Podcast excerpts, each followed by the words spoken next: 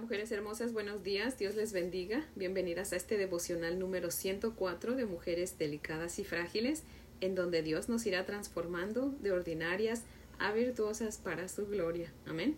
Así que bueno, las invito a orar en esta mañana. Oremos. Padre nuestro, buenos días Señor.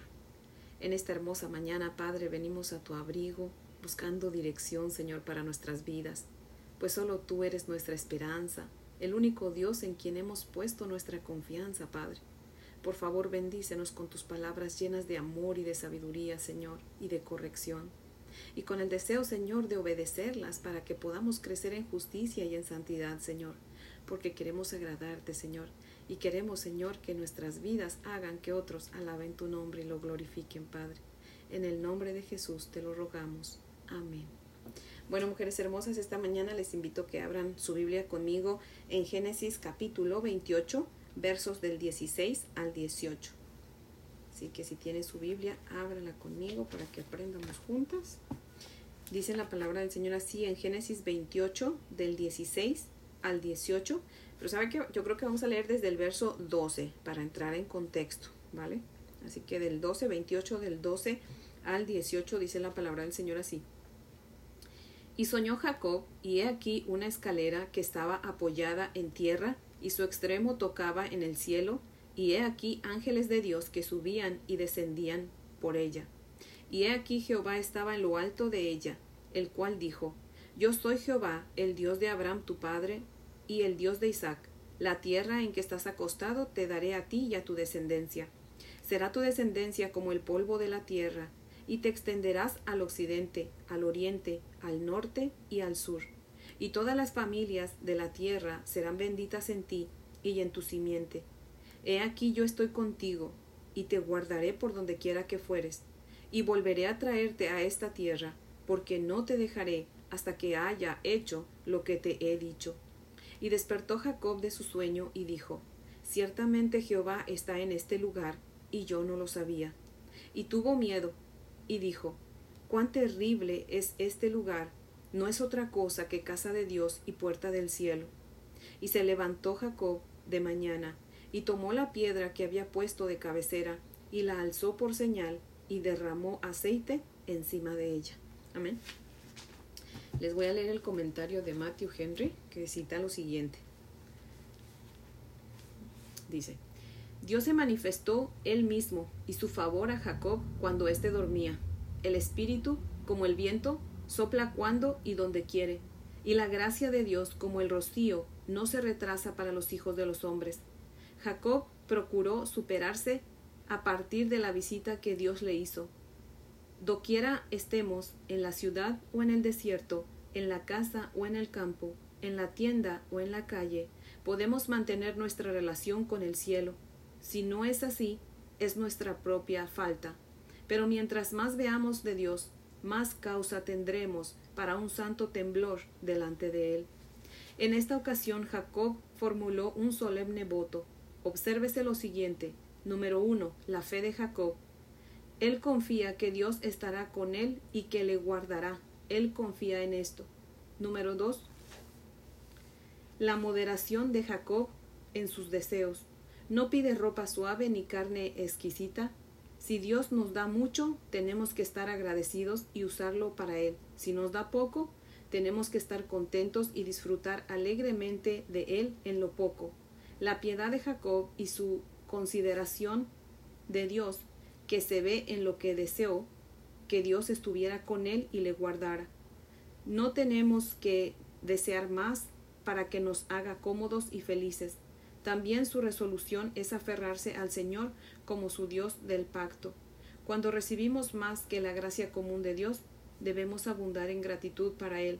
El diezmo es una proporción adecuada para consagrar a Dios y emplearla para Él, aunque puede ser más o menos, según Dios nos prospere.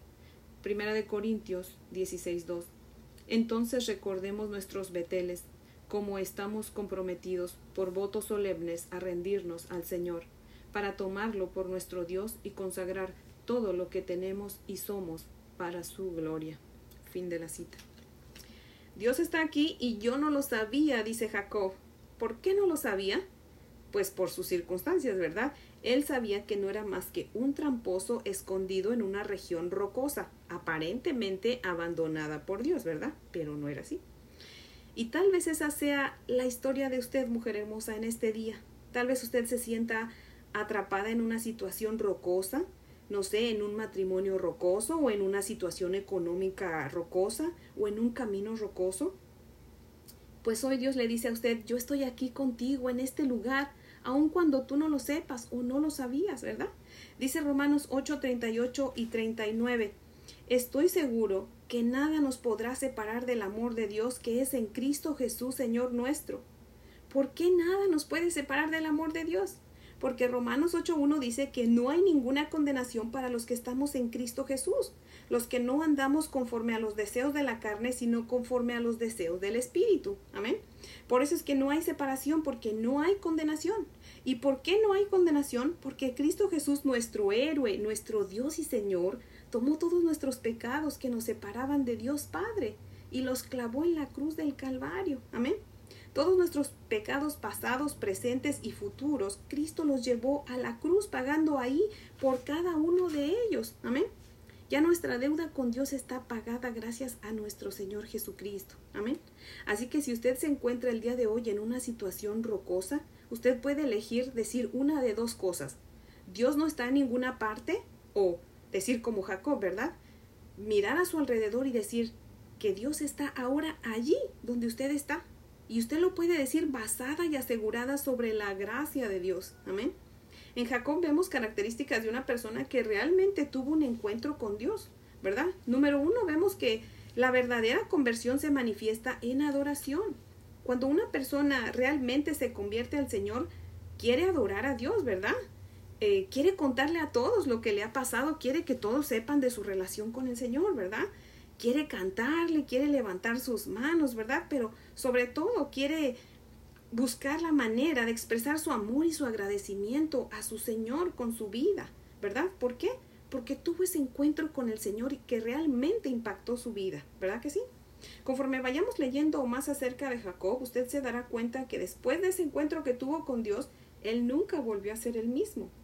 Imagínense, nada más piensen que si yo les dijera que ayer no pude grabar el devocional porque cuando me senté para hacerlo, un tráiler se metió a mi casa y me atropelló pero que hoy yo ya estoy bien, igual que ayer antes que me atropellara. ¿Usted me lo creerían? ¿Ustedes me lo creerían?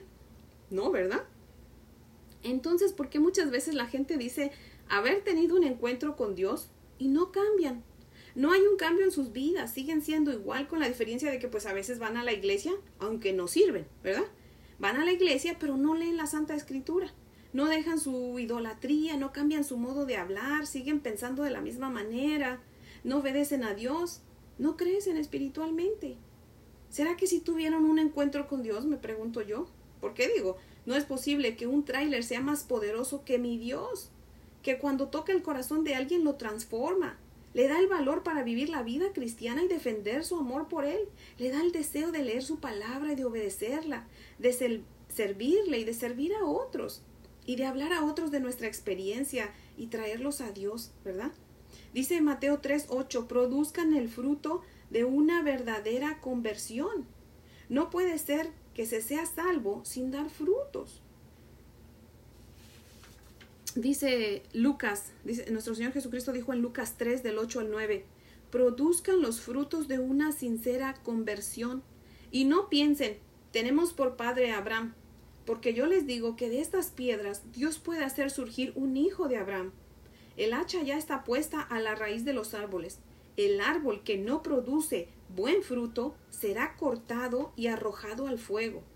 Mire que no dice en esta Santa Escritura, y ya el hacha está puesta a la raíz de los árboles, y todo aquel que no confiese a Jesucristo como su Señor y Salvador será echado al fuego. No dice eso, ¿verdad que no? Muchos creen que solo porque ya hicieron una profesión de fe con una oración y confiesan con su boca que Jesús es su Señor, ya son salvos y no necesitan obedecerlo. Pues no, no es así, porque el verdadero creyente debe de dar frutos de arrepentimiento, de lo contrario, irá al infierno, porque eso es a lo que se refiere cuando dice que será arrojado al fuego, al fuego del infierno. ¿Sí ven? Dice Hechos 26, 20, por el contrario, dirigiéndome primero a los habitantes de Damasco, luego a los de Jerusalén y de todo el país de Judea y finalmente a los paganos, les prediqué que era necesario arrepentirse y convertirse a Dios manifestando su conversión con obras. Amén. Imagínese, mujer hermosa que me escucha, si usted cree ser salva, asegúrese que sí lo sea. Y si no, hoy es el día en que Dios le hace la invitación. Venga a Él en arrepentimiento y fe, conságrele su vida y verá que nunca más usted va a volver a ser igual. Así como le pasó a Jacob, bueno, a Jacob, ¿verdad? Aquí en inglés decimos Jacob, pero a Jacob igualito le pasa a uno cuando realmente uno ha tenido un encuentro con el Señor, ¿verdad? Así que no es una coincidencia que usted esté escuchando este devocional. Dios le está hablando, mujer hermosa. Dios le está dando la oportunidad de vivir una nueva vida en Cristo Jesús. Así que depende de usted el atender a su llamado y obedecer o no, ¿verdad? Y si usted ya conoce al Señor, usted hizo una oración de fe, pero usted no tiene el deseo de leer la palabra, usted no tiene el deseo de menos de obedecer, la verdad, de, de, ir a la iglesia, de congregarse, de predicar a otros del, del amor de Cristo, con todo el dolor de mi corazón, déjeme decirle que entonces usted no es salva. ¿Sí ve? ¿Por qué? Porque el Espíritu Santo no puede vivir en alguien sin hacer su obra. ¿Sí ve? Usted no puede ser impactada por un tráiler y seguir viviendo igual. Entonces no podemos ser impactadas por Dios y seguir viviendo igual. Tiene que haber un cambio en nuestra vida. Yo siempre les digo, perfectas no vamos a ser, pero usted va a notar los frutos buenos de una persona que realmente se convirtió. Esa persona tiene hambre y sed de la palabra, quiere leer la palabra, quiere orar, quiere ir a la iglesia, quiere hablar con otros de Cristo. ¿Sí ven? Tiene ganas de obedecer la palabra. ¿Sí ven? Y entonces ahí es a donde se ve que una persona realmente recibió a Cristo como Señor y Salvador porque lo muestra con su vida, con sus obras. Así que mujeres hermosas, hoy es el día de salvación. Si usted todavía no ha venido a Cristo, o si usted pensaba que era salva y no lo es, hoy es el día. Venga Cristo en arrepentimiento y fe y ríndale su vida, ríndase al señorío de nuestro Señor Jesucristo. Y créame, usted nunca más va a volver a ser igual. Amén. Así que bueno, las invito a orar. Oremos. Señor Dios Todopoderoso, Padre mío, tú dices en tu palabra, Señor, que has pasado por alto los tiempos de esta ignorancia, Señor, y que ahora mandas a todas las personas en todo lugar que se arrepientan y se conviertan a ti. Por favor, permite que aquella mujer, Señor, que aún no ha venido a ti en arrepentimiento y fe, Señor, hoy venga a ti, Padre, porque ya no está ignorante de tu conocimiento, Señor. Ha escuchado el Evangelio, Padre. Ha escuchado tu santa palabra, mi Dios amado. Pero por favor, ayúdala a creer y a tomar la decisión, Señor, de convertirse a ti, Padre, de rendirse a ti, mi Dios amado. Oh Dios poderoso, haz un milagro en esa vida, Señor, y en la vida de todas aquellas que aún no te han conocido, Padre, porque te lo pedimos en Cristo Jesús y para su gloria. Amén, Señor. Bueno, mujeres hermosas, pues espero que este devocional sea de gran bendición para ustedes. Y pues si Dios nos presta vida, las espero mañana para ver qué Dios tiene para nosotras. Amén.